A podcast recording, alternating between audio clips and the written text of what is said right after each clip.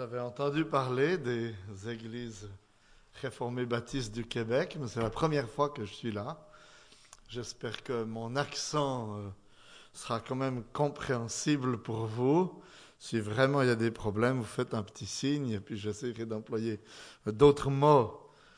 Donc, ça fait à peu près 18 euh, ans que je suis pasteur. J'ai été d'abord pasteur de l'église réformée baptiste à Lausanne qui est une, pour la Suisse une très grande ville, pour vous une toute petite cité, parce qu'elle a à peu près 150 000 habitants. Et l'église de Lausanne avait beaucoup grandi, de telle façon qu'on n'avait plus de place pour, euh, pour des nouveaux arrivants.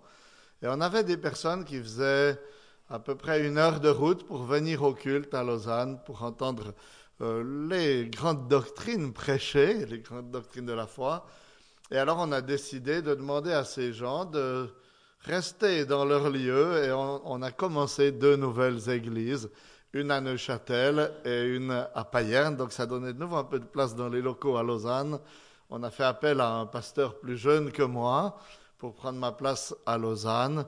Et puis avec ma famille, nous avons déménagé à Payerne, ça fait cinq ans maintenant, pour avoir, euh, enfin, veillé sur ces deux petites églises. Il y en a une dans laquelle on a une trentaine de membres et l'autre dans laquelle il y a une quinzaine de membres. Donc, euh, ça reste des groupes, mais peut-être un petit peu euh, analogues à votre église ici. Hein. Quand on prêche la vérité, il y a des gens qui aiment la vérité, et puis il y a des gens qui n'aiment pas la vérité. Donc, euh, ils s'en vont parfois. Hein, mais on a confiance dans le Dieu de la vérité, que quand on prêche la vérité, c'est lui qui va bâtir son église au moyen de sa parole. Et on, est rattaché à la même confession de foi que vous avez ici, la, la 1689. Hein, et on prêche les, je crois, les mêmes doctrines. On a, beaucoup échangé pendant ces quelques jours. On s'est rendu compte qu'on est vraiment très très proches, bien que nos accents soient un peu différents et puis qu'on ait un peu moins de sirop d'érable chez nous que chez vous. Mais on en a aussi quand même. Hein. voilà les psaumes sont, disait Luther, le cœur de la Bible. Alors il ne disait pas ça parce qu'ils sont seulement au milieu de la Bible, c'est vrai, si vous ouvrez la Bible juste au milieu, vous arrivez sur les psaumes. Hein. Mais s'il disait que c'était le cœur de la Bible, c'est pas seulement parce qu'ils sont mieux, mais c'est parce que les psaumes nous relatent vraiment souvent les, émotions du croyant dans un contexte bien particulier, une situation particulière. Les psaumes ne sont pas des, écrits doctrinaux, des grandes, des grandes euh, énoncés doctrinaux, c'est plutôt des expériences dans lesquelles la doctrine est mise en pratique. Et le psalmiste, quand il écrit un psaume, le fait pour nous relater une expérience qu'il a vécue et nous montrer comment la grande doctrine s'est appliquée à sa vie et a pu transformer parfois sa vie dans un domaine ou un autre. C'est des textes qui sont aussi écrits euh, avec réflexion. C'est une fois l'expérience vécue, le psalmiste s'est arrêté et il a cherché à construire son psaume comme on construit, nous, une poésie, par exemple? On s'arrête, on réfléchit, on va voir comment faire avec les rimes, mettre les mots ensemble pour que la poésie nous relate l'expérience et même, on pourrait dire, l'émotion vécue dans l'expérience. Et c'est ainsi que les psaumes, donc, d'une façon générale, sont des réalités construites en forme de poésie. Et on va lire un psaume ce matin qu'on va étudier ensemble. C'est le psaume 139. Psaume 139. Et si vous avez une Bible, je vous invite à l'ouvrir, à suivre avec moi, parce qu'on va étudier, examiner ce psaume ensemble. Au chef de chœur, psaume de David. Psaume 139. Éternel, tu me sondes et tu me connais. Tu sais quand je m'assieds et quand je me lève. Tu comprends de loin ma pensée. Tu sais quand je marche et quand je me couche, et tu pénètres toutes mes voies. Car la parole n'est pas sur ma langue, que déjà éternelle tu la connais entièrement. Tu m'entoures par derrière et par devant, et tu mets ta main sur moi. Une telle science est trop merveilleuse pour moi, trop élevée pour que je puisse la saisir. Où irai-je loin de ton esprit? Et où fuirai-je loin de ta face? Si je monte aux cieux, tu y es. Si je me couche au séjour des morts, t'y voilà. Si je prends les ailes de l'aurore et que j'aille demeurer au-delà de la mer, là aussi ta main me conduira et ta droite me saisira. Si je dis au moins les ténèbres me submergeront, la nuit devient lumière autour de moi, même les ténèbres ne sont pas ténébreuses pour toi. La nuit s'illumine comme le jour et les ténèbres comme la lumière. C'est toi qui as formé mes reins, qui m'as tenu caché dans le sein de ma mère. Je te célèbre, car je suis une créature merveilleuse. Tes œuvres sont des merveilles, et mon âme le reconnaît bien. Mon corps n'était pas caché devant toi lorsque j'ai été faite en secret, tissé dans les profondeurs de la terre. Quand je n'étais qu'une masse informe, tes yeux me voyaient, et sur ton livre étaient tous inscrits les jours qui étaient fixés, avant qu'aucun d'eux existe. Que tes pensées, ô Dieu, me semblent impénétrables, que la somme en est grande. Si je les compte, elles sont plus nombreuses que les grains de sable. Je m'éveille, et je suis encore avec toi. Ô Dieu, si seulement tu faisais mourir le méchant, homme de sang, écartez-vous de moi. Ils parlent de toi d'une manière infâme. Ils prennent ton nom en vain, eux tes adversaires. Éternel, n'aurais-je pas de la haine pour ceux qui te haïssent et du dégoût pour ceux qui se soulèvent contre toi? Je les hais d'une parfaite haine. Ils sont devenus pour moi des ennemis. Sonde-moi, ô Dieu, et connais mon cœur. Éprouve-moi et connais mes préoccupations. Regarde si je suis sur une mauvaise voie et conduis-moi sur la voie de l'éternité. Jusqu'ici, la lecture dans la parole inspirée de Dieu.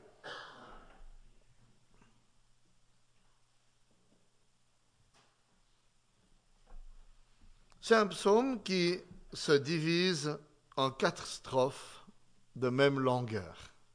Vous avez peut-être remarqué euh, cela. Il y a quatre strophes de six versets. Et dans ce psaume, David nous relate une expérience qu'il a vécue, une découverte qu'il a faite. C'est comment vivre sous le regard de Dieu, ou la prise de conscience qu'il était en tout temps partout sous le regard de Dieu. Ça, ce sera le titre pour ce matin, vivre sous le regard de Dieu. Et j'aurai quatre points qui coupent les enfin qui prennent les quatre strophes, un point par strophe, pour ne pas être euh, trop long. Et on va voir d'abord dans les versets 1 à 6, un premier point que j'ai intitulé Éternel, tu me vois. Éternel, tu me vois. Ce qui est frappant dans ces versets, c'est que David parle de ce qu'on appelle l'omniscience de Dieu, le fait que Dieu euh, sait tout, en termes d'une réalité personnelle. Vous voyez, il ne dit pas Éternel, tu vois tout. Il dit Éternel, tu me vois. Et c'est très différent.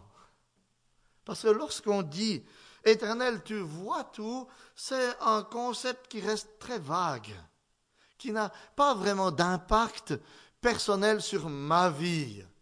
Parce qu'on dit Éternel, tu vois tout, mais en même temps on pense qu'on est une poussière tellement infime dans un coin que Dieu n'y prend pas garde.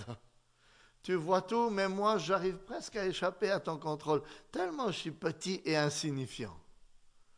Mais David nous relate ici enfin par tous ces versets qui sont à la première personne du singulier, que tout à coup il a pris conscience que ce Dieu qui voit tout n'est pas un Dieu qui voit tout de façon impersonnelle, mais que c'est un Dieu qui se préoccupe de chacune de ses créatures de façon personnelle. Tu me sondes. Tu sais quand je m'assieds, quand je me lève, tu comprends ma pensée. Vous voyez, c'est quelque chose qui nous touche, chacun personnellement. Et c'est ce que David veut partager avec nous ce matin. C'est que Dieu te voit. Pas même nous voit. Bien sûr, il nous voit.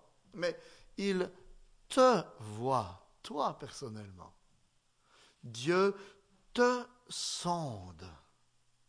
Dieu te connaît, toi personnellement. Et le mot sonder qui est employé ici au verset, au verset, à la fin du verset premier, euh, non, au début du verset premier, éternel, tu me sondes et tu me connais, c'est un terme qui était employé pour les mineurs qui recherchaient les métaux précieux. En Suisse, on n'a pas de mine d'or, mais je sais qu'au Canada, il y en a, au nord. Hein, et les mineurs, ils cherchent avec soin jusqu'à ce qu'ils trouvent la fin du dernier filon, parce qu'on ne veut rien perdre de l'or qu'on découvre. Et c'est l'idée qui est là. C'est que Dieu fouille en moi jusqu'au fond de la mine, jusqu'au fond de mon être. Il fouille avec soin afin de connaître. Et que connaît-il de moi? Les versets 2 à 4 nous disent d'abord que Dieu connaît ce que je fais. Verset 2. Tu sais quand je m'assieds et quand je me lève. Verset 3. Tu sais quand je marche et quand je me couche. Ces quatre mots qui font référence à toute l'activité humaine, à toutes ces choses que nous faisons machinalement, même sans y penser. Qui d'entre vous peut me dire combien de fois il s'est assis depuis qu'il s'est réveillé ce matin? Je pense que vous ne pouvez pas, parce qu'on le fait tellement mécaniquement. On se lève, on s'assied. Combien de pas vous avez fait depuis que vous êtes levé ce matin? Personne ne le sait. On les compte même pas. Parce qu'on en fait tellement. Mais ce psaume nous dit, voyez, que Dieu sait. Même combien de fois je me suis levé, combien de fois je me suis assis. Dieu connaît chacun de mes pas. Ça veut dire qu'il veille avec un soin incroyable et qui connaît même les détails de ma vie.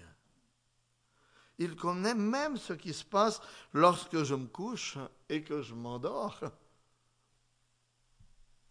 Ce sont les actes les plus courants, les plus banals de la vie. Et Dieu s'en préoccupe. Pas pour nous d'une façon euh, indistincte, pour toi, pour moi, d'une façon précise, personnelle. Il connaît donc ce que je fais. Mais il connaît aussi ce que je pense. C'est ce qu'il dit à la fin du verset 2. Tu comprends de loin ma pensée. Au verset 4.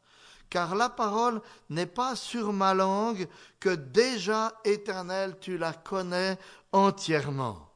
Qu'est-ce que ça veut dire? Ça veut dire que Dieu fouille tellement profondément dans mon être, dans notre être, qu'il sait exactement ce que nous pensons, qu'il sait ce que nous allons dire avant même que ces choses sortent de notre bouche. Je ne sais pas si vous êtes comme moi, mais parfois, quand j'ai une visite à faire, je fais déjà la visite dans ma tête et je fais les questions et les réponses que je pense que l'autre va me donner et les réponses que je vais lui donner quand il m'aura donné telle réponse, etc. Hein? Donc, je fais tout le scénario dans ma tête. Et quand j'arrive sur place, ça se passe jamais comme ça. Hein? C'est jamais, je, dis ma phrase, mais la phrase qui revient n'est jamais celle que j'avais prévue. Et toute la rencontre, toute la visite se passe différemment. Mais Dieu connaît tout cela. Ce qu'il veut nous dire ici, c'est qu'il connaît même les mots que je pensais dire et que je n'ai pas eu à dire. Parce que l'entretien s'est passé complètement différemment. Il connaît même les motivations, les intentions secrètes de mon cœur. Et c'est ce qui est attesté dans l'évangile de Jean, au chapitre 2, versets 24-25, en parlant de notre Seigneur Jésus-Christ. Il nous a dit, Jésus ne se fiait pas à eux parce qu'il les connaissait tous et parce qu'il n'avait pas besoin qu'on lui rende témoignage de quelqu'un il savait de lui-même ce qui était dans l'homme. Christ savait de lui-même ce qui était dans chacun de nous. Et c'est ce que Dieu sait et connaît aujourd'hui encore. Voyez, Dieu le Père, comme Dieu le Fils, comme Dieu le Saint-Esprit, connaissent tout de moi même mes pensées égoïstes, mes pensées horribles, immorales parfois, que je n'oserais même pas confesser à mon meilleur ami. Dieu les connaît. Et cette vérité est inquiétante. Parce que si je suis honnête avec moi-même, je suis obligé de reconnaître que mes pensées, mes actes déplaisent à Dieu. Et que je ne voudrais pas qu'il sache ces choses-là. J'aimerais mieux entendre la vérité qu'on me dise Dieu ne connaît pas, Dieu s'en fiche de toi, se moque de toi. Si on me dit, il connaît, il sait, il connaît chacune des pensées les plus, les plus horribles que tu peux avoir le réflexe qui me vient tout de suite à l'esprit, c'est où est-ce que je peux bien aller pour échapper à son regard? Et c'est ce qu'on va traiter, ce que David va traiter dans la deuxième strophe. Mais si ça produit l'inquiétude en nous, cette vérité est aussi rassurante. Parce qu'elle nous montre qu'il prend soin de nous. Au verset 5, il est dit, Tu m'entoures par derrière et par devant, et tu mets ta main sur moi. Dans nos voitures, on est rassuré lorsqu'on a des airbags. Vous dites quoi Des coussins gonflants, vous, c'est ça? Gonflables. Des coussins gonflables un peu partout. Hein Ces trucs qui, en cas de collision, vont probablement nous étouffer mais au moins éviter qu'on soit complètement ensanglanté, parce qu'il faut se gonfler de partout. Hein. Mais ces espèces de coussins impersonnels sont peu de choses à côté de ce que Dieu nous dit ici. Parce que Dieu m'entoure par devant, par derrière. Et c'est beaucoup plus qu'un airbag, parce que lui, il connaît tout de moi. Il connaît mes faiblesses, il connaît mes luttes, il connaît mes peines, il connaît mon, mon, caractère, mes joies, mes forces, et il prend soin de moi pour m'entourer en mettant sa main sur moi. Ça, c'est la première strophe de ce psaume de David. Éternel, tu me vois. Et la question, comme je disais, euh, quand on est animé par l'inquiétude à cause de, la misère de ce qu'on est, c'est de dire, mais est-ce qu'il n'y a pas un lieu où je peux échapper à un tel Dieu? Et la deuxième strophe dans laquelle David répond, il dit, et c'est là le deuxième point, Éternel, tu me vois partout. Alors, Éternel, tu me vois. Éternel, tu me vois partout. C'est les versets 7 à 12. Il commence par deux questions qui euh, révèlent le réflexe de tout homme lorsqu'il prend conscience de sa culpabilité devant un tel Dieu qui voit tout. Verset 7. Où irai-je loin de ton esprit? Où fuirai-je loin de ta face? C'est exactement ce qu'ont fait Adam et Ève après avoir péché dans le jardin d'Éden. Qu'est-ce qu'ils ont fait? Ils, ils, se sont confectionnés des ceintures de feuilles de figuier et ils ont essayé de se cacher, loin de la face de Dieu, parce qu'ils étaient conscients en eux-mêmes d'être devenus pécheurs.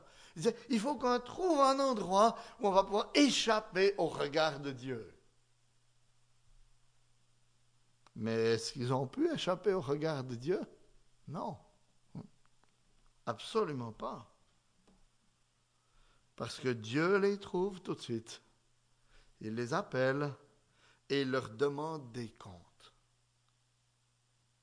Parce qu'il est impossible de se cacher loin de la face de Dieu. Parce que Dieu est ce qu'on appelle omniprésent, présent partout. C'est ce qui est déclaré au moyen de plusieurs oppositions dans les versets 8 à 12. Il dit, Si je monte aux cieux, tu es. C'est l'endroit le plus haut en hauteur, les cieux, tu es là. Si je descends au séjour des morts, c'est une image pour les, ténèbres de la mort, on pourrait dire l'endroit le plus bas en profondeur, tu y es aussi.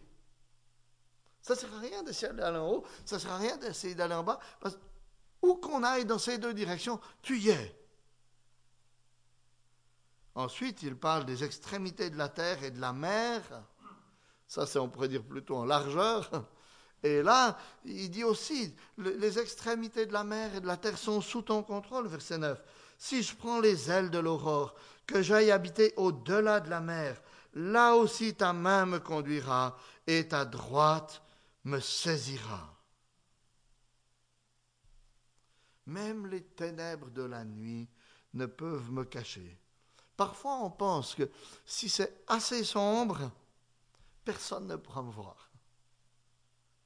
Mais Dieu nous voit même dans les ténèbres. Parce qu'il est lumière lui-même. C'est là son caractère.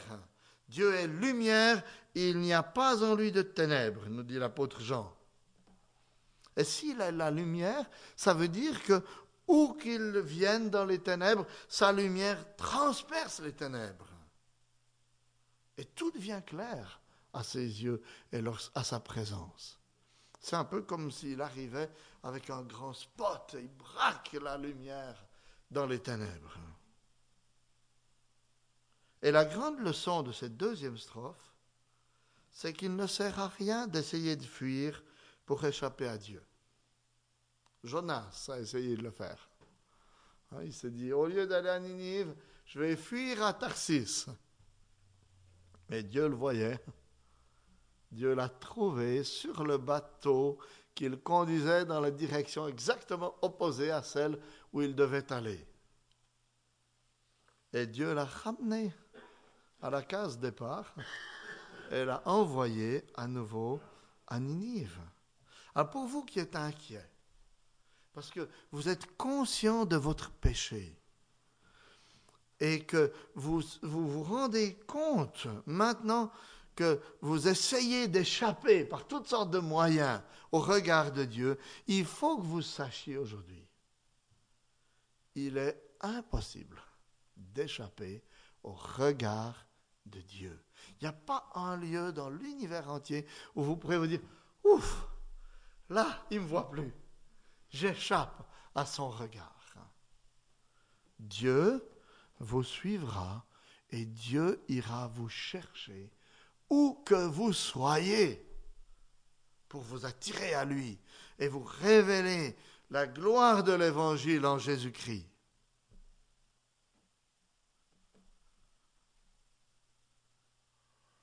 Mais il y a un aspect rassurant aussi à cette doctrine, que l'Éternel me voit partout. Et il est exprimé au verset 10. Là aussi ta main me conduira et ta droite me saisira. C'est que je peux être sûr que où que je sois, dans la situation qui paraît la, la, la plus difficile, Dieu est là et il intervient en ma faveur. La droite, c'est la main de la bénédiction. Et il nous dit, même si tu étais dans la situation où tu as l'impression d'être tout seul, perdu, je suis là. Et ma bénédiction se répandra sur toi. Et c'est ce que je peux me rappeler. Lorsque je suis seul, incompris, dans l'insécurité, dans la maladie, dans des circonstances indescriptibles que, personne n'arrive à, à, me comprendre. Dieu est là. Et lui, il prend soin. Et il bénit. Il te bénit. La troisième strophe souligne une autre vérité par rapport à l'omniscience et l'omniprésence de Dieu, c'est qu'elle n'est pas limitée dans le temps. On a vu, Éternel, tu me vois, Éternel, tu me vois partout. Maintenant, Éternel, tu me vois toujours. C'est les versets 13 à 18. On va les relire. C'est toi qui as formé mes reins, qui m'as tenu caché dans le sein de ma mère. Je te célèbre car je suis une créature merveilleuse. Tes œuvres sont des merveilles et mon âme le reconnaît bien. Mon corps n'était pas caché devant toi lorsque j'ai été fait en secret, tissé dans les profondeurs de la terre. Quand je n'étais qu'une masse informe, tes yeux me voyaient. Et sur ton livre étaient tous inscrits les jours qui étaient fixés, avant qu'aucun d'eux existe. Jusque-là déjà. Dans ces versets, il fait référence au début de la vie humaine. Alors que nous n'étions, ou que je n'étais, qu'une masse informe. Verset 16. C'est-à-dire un amas de molécules qui ne semblait euh, me distinguer en rien d'un autre amas de molécules dans le ventre de ma mère, comme un, minuscule embryon. Mais Dieu me voyait, dit-il au verset 16.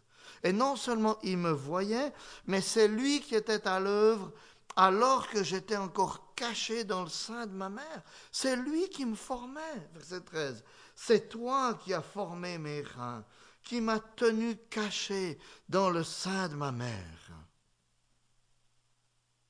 Il était à l'œuvre pour que je devienne ce que je suis aujourd'hui, avec mes forces, mes faiblesses, mes caractéristiques propres, qu'aucun autre être humain ne partage avec moi.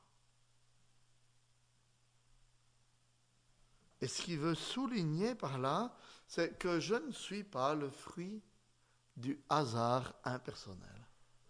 Aucun d'entre nous ici n'est le fruit d'un hasard impersonnel. Chacun est le fruit d'une intervention particulière de Dieu. C'est lui qui a voulu que vous soyez comme vous êtes. On aimerait tous être différents. Les blancs aux yeux bleus voudraient être noirs avec des, yeux bruns. Ceux qui ont les cheveux frisés voudraient avoir des cheveux plats, etc. Hein? Mais si on a un psaume comme celui-là qui nous assure que c'est Dieu qui m'a fait comme je suis, ça nous encourage à nous accepter comme on est et à remercier le Seigneur pour les dons qu'il nous a accordés et à accepter aussi les faiblesses, les limites qu'il nous a données dans notre corps. Vous voyez, ça donne un sens extraordinaire à la vie. Ça nous aide à nous accepter tels que nous sommes. Ça nous aide aussi à comprendre pourquoi l'avortement est si grave. Parce que ce n'est pas un amas de cellules dans le ventre d'une mère qu'on enlève. C'est un être humain que Dieu connaissait dès sa conception et que Dieu est en train de façonner d'une façon toute particulière pour lui donner une vie particulière aussi.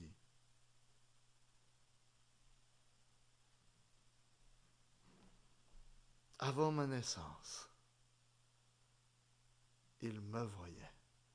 Avant ta naissance, il te voyait. Tu étais sous sa protection. Et s'il te connaît dès, avant ta naissance, il connaît aussi la fin de ta vie. C'est ce qui nous est dit euh, à la fin du verset 16.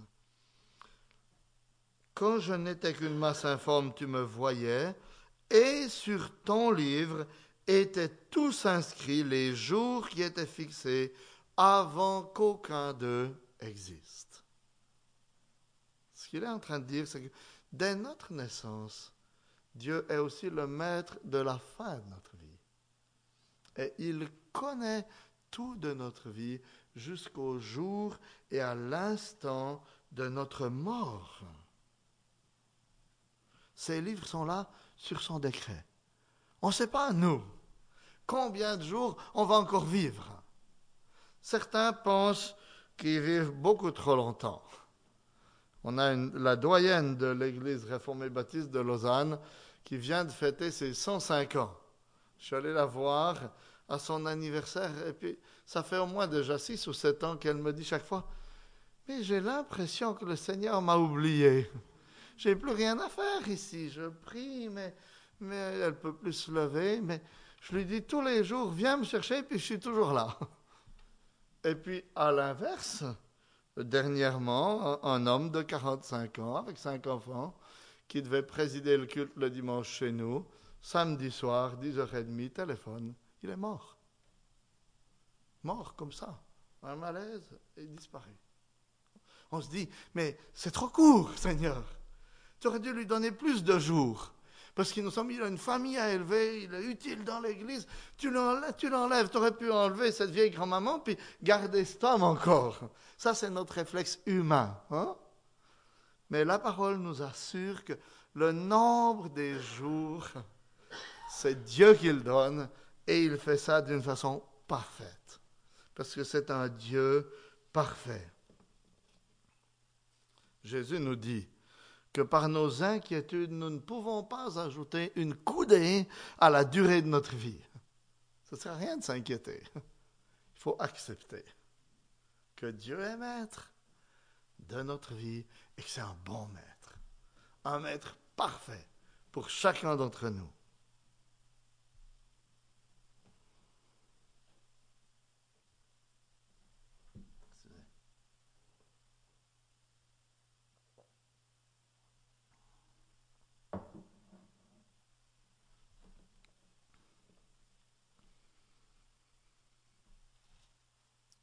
Et puis, David, quand il réfléchit à cette réalité, est vraiment émerveillé, comme on devrait l'être?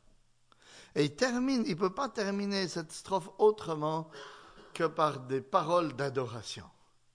C'est tellement extraordinaire, tellement glorieux, vous ne trouvez pas? Savoir qu'on a un Dieu souverain, maître de toutes choses, qui me connaît, moi, qui prend soin de tous les détails de ma vie et que rien n'échappe à son contrôle. David termine, et il nous donne un exemple, je pense, pour qu'on comprenne que cette doctrine ne doit pas nous pousser à la rébellion, mais à l'adoration de Dieu. Et il termine dans les versets 17 et 18, Que tes pensées, ô Dieu, me semblent impénétrables, que la somme en est grande. Si je les compte, elles sont plus nombreuses que les grains de sable. Je m'éveille et je suis encore avec toi.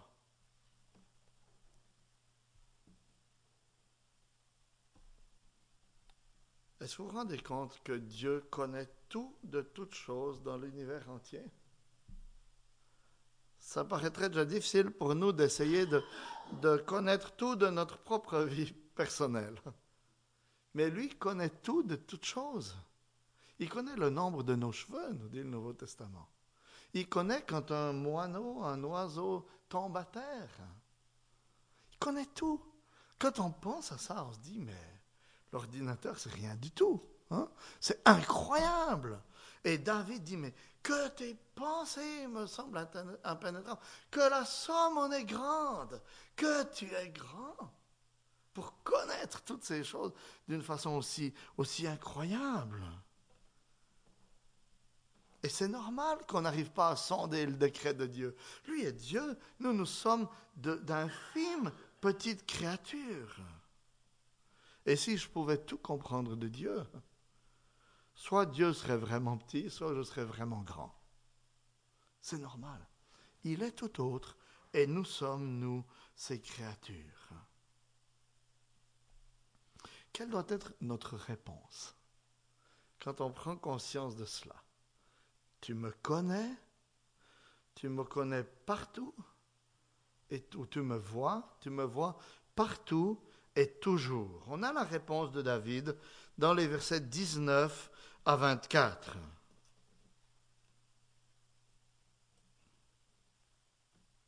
D'abord, comme je l'ai dit tout à l'heure, le fait de savoir que Dieu nous connaît juste dans nos pensées, que nous ne pouvons pas nous cacher loin de sa face, est une vérité terrifiante pour celui dont la conscience se trouve sous la culpabilité du péché. Et si vous êtes dans cette situation-là, en ce moment même, vous devriez être un petit peu comme une, bête traquée par les chiens et les chasseurs. Où est-ce que je peux aller? Je ne vais pas m'en sortir. Ça, ça doit être ce que produit un tel psaume sur vous. Si vous êtes conscient de votre culpabilité, je ne vais pas m'en sortir. Que faire?